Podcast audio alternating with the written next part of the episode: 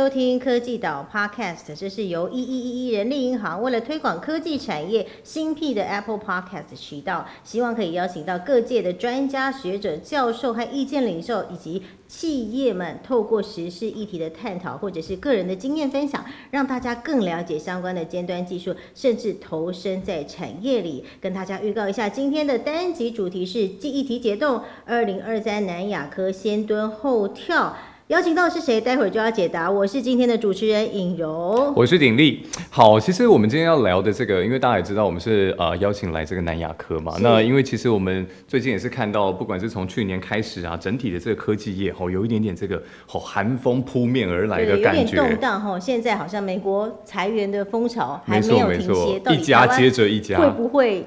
受到影响了，对，但是这个议题是比较敏感啦，我们还是从一些比较这个产业的趋势来这个切入了哈。那呃，因为大家也知道说，南亚科其实是专注在我们这个 DRAM 啊这个记忆体的这一段啦哈。那我们也想知道说，其实在今年看起来的话，整体的一个展望如何？所以待会儿的话，我们就要直接先邀请到我们今天这个大来宾了哈，也就是我们南亚科的副总经理吴志祥，欢迎副总，欢迎副总，谢谢两位主持人，也谢谢各位听众，很高兴今天能够有这个机会。会来跟各位一起聊一聊我们公司以及产业的状况。是，那我先跟大家简单介绍一下吴副总的背景哦。他本身当然是本科毕业的哦，是台湾大学材料工程学研究所硕士毕业。那曾经担任南亚科技行销一处的处长，盛普电子公司的总经理，以及南亚科技企划及行政管理协理。那么现在呢，就是南亚科技企划及行政管理的副总经理。对，哎，副总有什么要补充的吗？我想已经很丰富了，谢谢谢谢谢谢那么好的介绍。OK OK OK，好，哎，副总，我还是讲。想请教一下，那主要的话，现在在南亚科的话，呃，业务范畴主要是哪一些？哦，我主要是等于是整个公司的幕僚相关的业务了，就是跟营运所有的对，包括企划、包括财务、包括人力资源，哇啊，包括工业工程相关的，哇，这样就是一把抓。哎，也没有也没有，主要是辅辅辅导公司整个经营团队还有总经理，理解怎么样子能够。掌握整个最新的状况，能够帮过公司做最好的决策。理解理解。刚刚那个副总有跟我们聊到说，今天好像算是比较难得，就是出现在这个荧幕面前。是是是。所以很开心啦，可以跟有这个机会跟副总聊一聊。但我觉得一开始的话，我们还是想要来聊一下这个 DRAM 嘛，因为我相信，因为像我跟尹柔，毕竟就是这个文组传播这个出身的。那我相信很多这个乐听众，他们对 DRAM 这一块，就算是理工科，可能啊不是到说非常理解啦。所以我想说，一开始是不是也请副总来帮我们简单讲一下，就是 DRAM。这个东西，它在这个半导体啊，以及说它现在在现在这种五 G AI 时代的话，它到底是一个什么样的一个角色呢？那，基本上，DRAM 是一个半导体的一个重要的零组件。好，那南亚科技大概从一九九五年开始就一直专注在这个 DRAM 这个产品。那随着这个智慧时代的来临，那这个 DRAM 其实应用越来越广泛。那目前主要在伺服器、智慧手机、电脑或各种消费型的应用。那随着这个 AI、大数据啊，或者是 IOT，或者是将来的自驾车，只要越智慧化的一些应用，事实上需要这个 DRAM 的量就越多。嗯哼。所以我们认为这个 DRAM 的位元哈，它的成长大概每年还可以维持十五到二十 percent。那这是我们公司为什么一直坚持在这个产业上持续的研发、持续的投资。嗯，那目前南亚科技是全世界啊大概第四大的低润品牌跟制造的公司。嗯，理解理解。嗯，简单来说，低润它其实可以算是说我们未来这个数位时代里面的一个关键的元件。哎，是的。OK OK，所以而且我听到十五 percent 到二十 percent，这个算是非常惊人的一个。成长是代表说它的需求持续的扩大当中。对，因为像如果你使用手机的话，好，那你一定会看你手机里面需要记忆体的规格，比如说从四 G 到五 G，它需要更快的传输速度或者更快的影像。对，好，那这样子的话，它需要更多的运算。那 DRAM 就是辅助整个运算过程里面一个很重要的一个关键零组件。理解理解理解，而且我们知道，就是说，像这个呃南亚科的话，主要就是在 DRAM 的，不管是从研发设计到制造的销售，等于说是一条龙都把它是的，我们等于就是一个 IDM 的公司，OK，要把从设计端到最后销售端全部整合起来。哦，理解理解。好，那这边就想要来直接跟副总请教一下，因为我们都知道说低润它其实从去年开始，可能在前两年这个疫情期间，呃，有一个这个很呃很高幅度的这个成长性。是的，但后去年的话是遇到了一些波动。那因为大家也都知道，现在其实整体的这个产业还有是有一些这个去库存的一个状况嘛。那呃，怎么看说二零二三年的这个低润的产业呢？我想这一波的不景气哈，主要是从需求面来的，需求的减少。那整个低润这些年哈，其实已经慢慢整合成少数几家公司，好能够提供这样子的产品，好不管是制造还是产品的这个销售。那所以在生产端其实是蛮有纪律或者是节制，都按照需求来安排生产或者销售。那我想从去年开始哈，因为俄乌战争，然后中国又疫情封控。然后再加上欧美的高通膨，然后又高升息，所以造成了需求啊产生了很大的变化，那就产生了不平衡。那目前看起来哈，短期其实是供过于求的现象，也会造成价格下跌哈，或者销售比较困难。但是我刚刚有跟各位报告，其实整个低润的需求还是持续成长，所以我们觉得这是一个短期的现象。嗯，那长期只要这个。这个社会越进步哈，其实需要低润还是持续会增加。理解理解，因为其实好像在低润这一块的话，它也算是一个呃比较景气波动的一个对对对，因为它比较标准化的产品，虽然它的应用现在越来越广泛，它基本上还是一个有一个标准规格。制定下的一个一个半导体的产品，这样子。嗯，理解理解。因为其实我们在做一些功课的时候，我们有看到像一些知名的这个低润大厂，像三星这边啊，是，其实大家都有做做一些这个啊比较常出现到是一些产能上面的一个调整嘛。那甚至说业界还有传出说，他们其实有一些这个低润的生产线又开始做什么 CMOS 影像感测器那一块做一些调配。那我们也好奇说，那如果在因应这样子一个去库存以及说消呃这个呃需求上面的一个状况的调整的话，南亚科是怎么来？做通常这个产业产生供需不平衡，尤其是供过于求的时候啊，第一步可以做的就是削减资本支出，因为这个产业需要很大的一个投资，所以每一年每一家公司哈，为了要应应未来的需求，所以都会做很大的这个资本上面的支出。所以我们现在看到哈，因为这一波的不景气，其实主要的公司大概都或多或少哈对外宣布。呃，他们有一些资本支出的削减的计划，或者是延迟的计划，那南亚科技也不例外。那这是第一步我们可以做的。那另外，刚刚主持人也提到是说，在产品线的调整，好，因为其实现在的应用多元，那我们还是有不同的这个需求端，它有不同的这样子的一个要求，所以我们可以借由我们的产品线跟我们的客户端，能够做一个比较最佳的调整。那最后不得已哈，才可能会去调节产能。哦，那基本上是这样子的一个过程，还是有一个优先次序。是的，是的，是的。理解，理解。哎，那那副总，呃，因为外界普遍认为说今年的这个经济算是温和衰退的一个状况嘛，那有部分人也会认为说，其实，在下半年有可能会出现一个翻转，所以今年有一点是这个先蹲后跳态势，您怎么看呢？我想，因为从去年下半年以来，哈，其实这个低润的价格跟需求其实下滑的非常快。那我们看到第一季哈，甚至到第二季，其实这个景气的状况还是不是怎么很好，就是需求还是没有起来。但是随着中国的解封，哦，或者是一些库存的消化，那我们其实对中长期还是比较乐观了。那至于说时间点，其实很难拿捏。理解。那只是现在市场普市场上普遍认为哈，可能需求下半年会慢慢复苏这样子。嗯嗯，理解理解。所以代表说，其实现在这个理工人才求职者，如果对这个行业还是很有兴趣的话，这个也是一个好时机啦。当然是从长期这个直来发展的话，这还是一个非常有前景的一个行业。是，那刚副总有讲到说，目前是第四大全球第四大做低润的厂商嘛？是的，是的。那有没有下一步要怎么样？有没有计划持续来创造竞争优势呢？有没有目标成为前三名？必须要面对的很重要的课题了哈。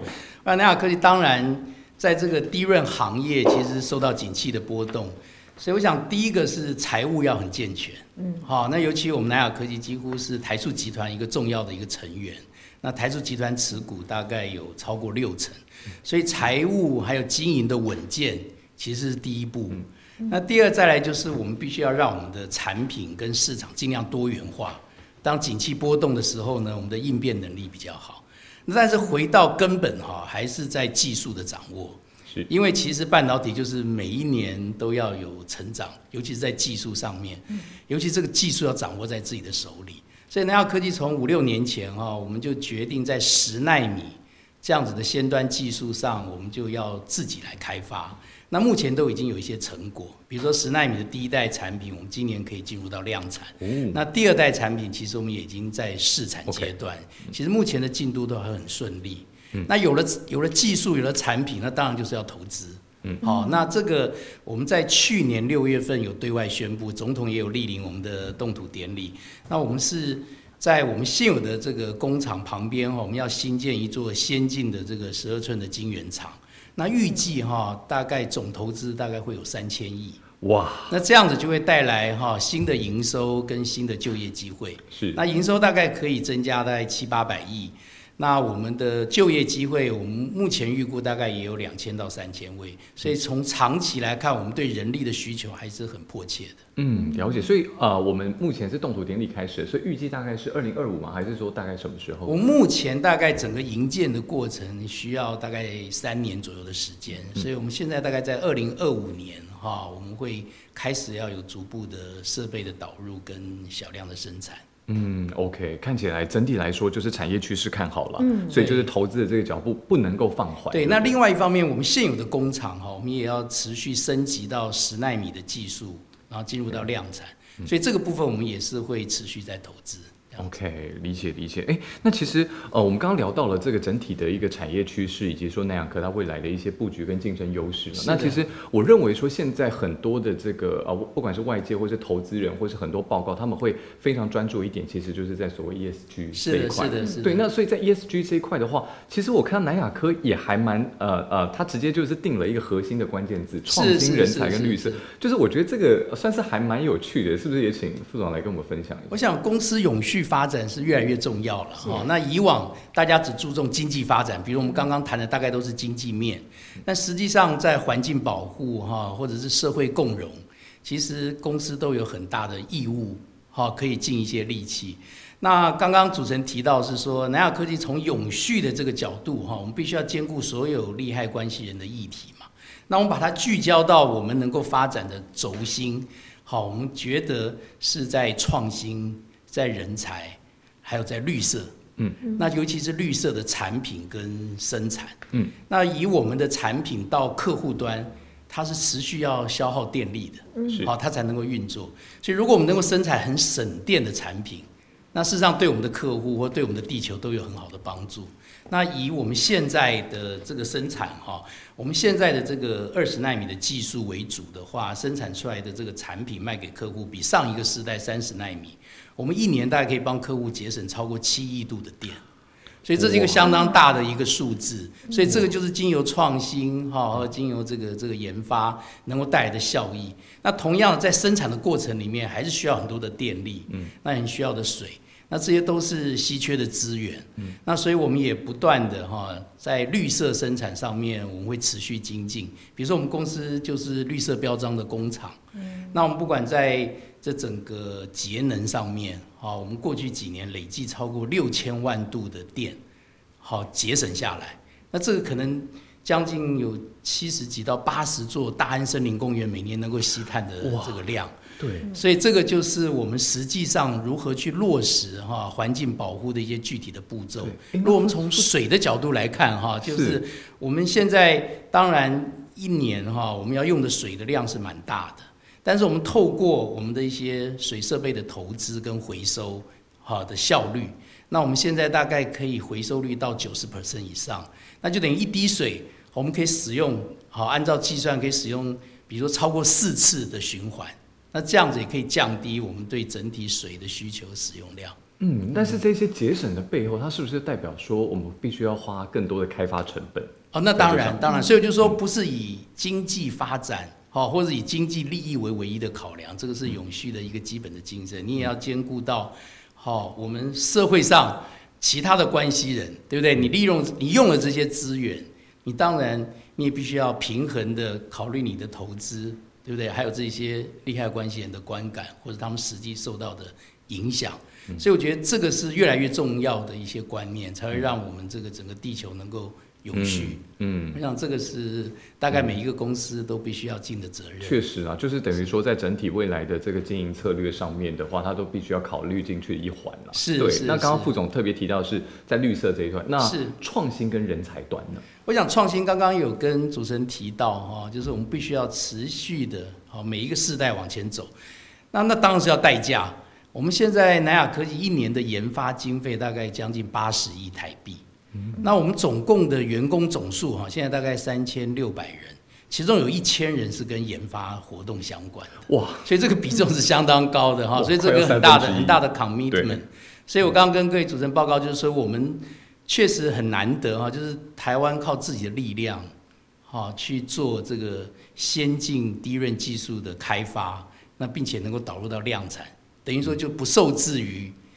国外的厂商，嗯，那这个其实是也值得蛮值得骄傲的事啊，这在创新上面。那另外，比如说我们在导入 AI 的应用，好，那因为这个高度自动化的工厂有大量的数据，那我们过去几年哈也培育超过四百位的，就是有这个 AI 斗面这样的人才，那也每一年哈大概可以创造三亿以上三亿元台币的效益，那大概导入的应用现在已经超过八十项了。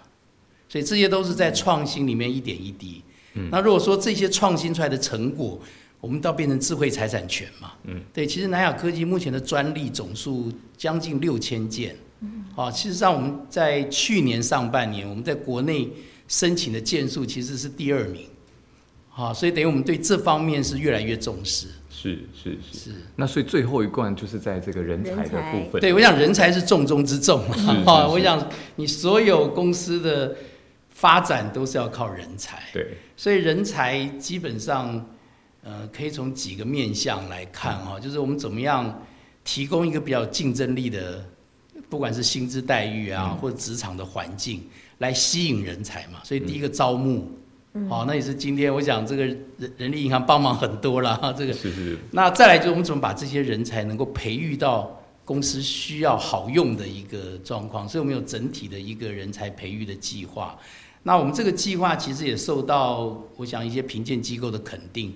那南亚科技在过去两三年，我们得到国家人才发展奖。那我们在这个劳动部哈，这个 TTQS 这样子的一个训练体系或人才发展体系的一个认证上，我们连续三度都得到金牌奖。也就是说，我们大概整体的一个训练的体系是受到客观的肯定。好，那再就怎么样把这些人留住，能够适才适所。所以从整个人才的发展上面，我们可能是掌握了四个主轴了哈。第一个就是一个人进来，一个人才进来，或者一个新人进来的话，他必须要具备一个核心的能力，好，包括了解公司的文化，了解公司的需要。那他成长到一段时间的时候，他必须要有很多专业职能的训练。那在接下来，他可能慢慢会接触到组织管理或者专案管理，所以他必须要一些组织才能。那最后就是每一个人要根据他的专长或者他的个性去做职来的发展，好，所以这四个部分就是必须我们公司要有一个很完整的规划，嗯，那这样子才能够让每一个进来的同仁能够安心工作。OK，刚副总帮我们提到很多关于人才部分，刚好这也是我们接下来会有一集的主题，专门就要聊，对，专门就要，没错，没错，没错。所以我们在这一集刚好也听到蛮多这些副总跟我们分享，不管是在产业的趋势层面，好，或者是整个南亚科哦，它未来的一些相关的布局跟愿景的状况。那当然还有提到我们这个 ESG 的一个状况。好，那所以这个这一集我们就非常的谢谢副总的莅临了。呃，请大家呢可以来期待一下，我们下一集就是针对到底南亚科。需要什么样的一个人才？好，我们从这个地方来做切入跟着手。OK，好，好，那以上就是我们这一集呢，邀请到南亚科吴副总，好，我们的这一集的 Podcast，大家下次见喽，拜拜，拜拜。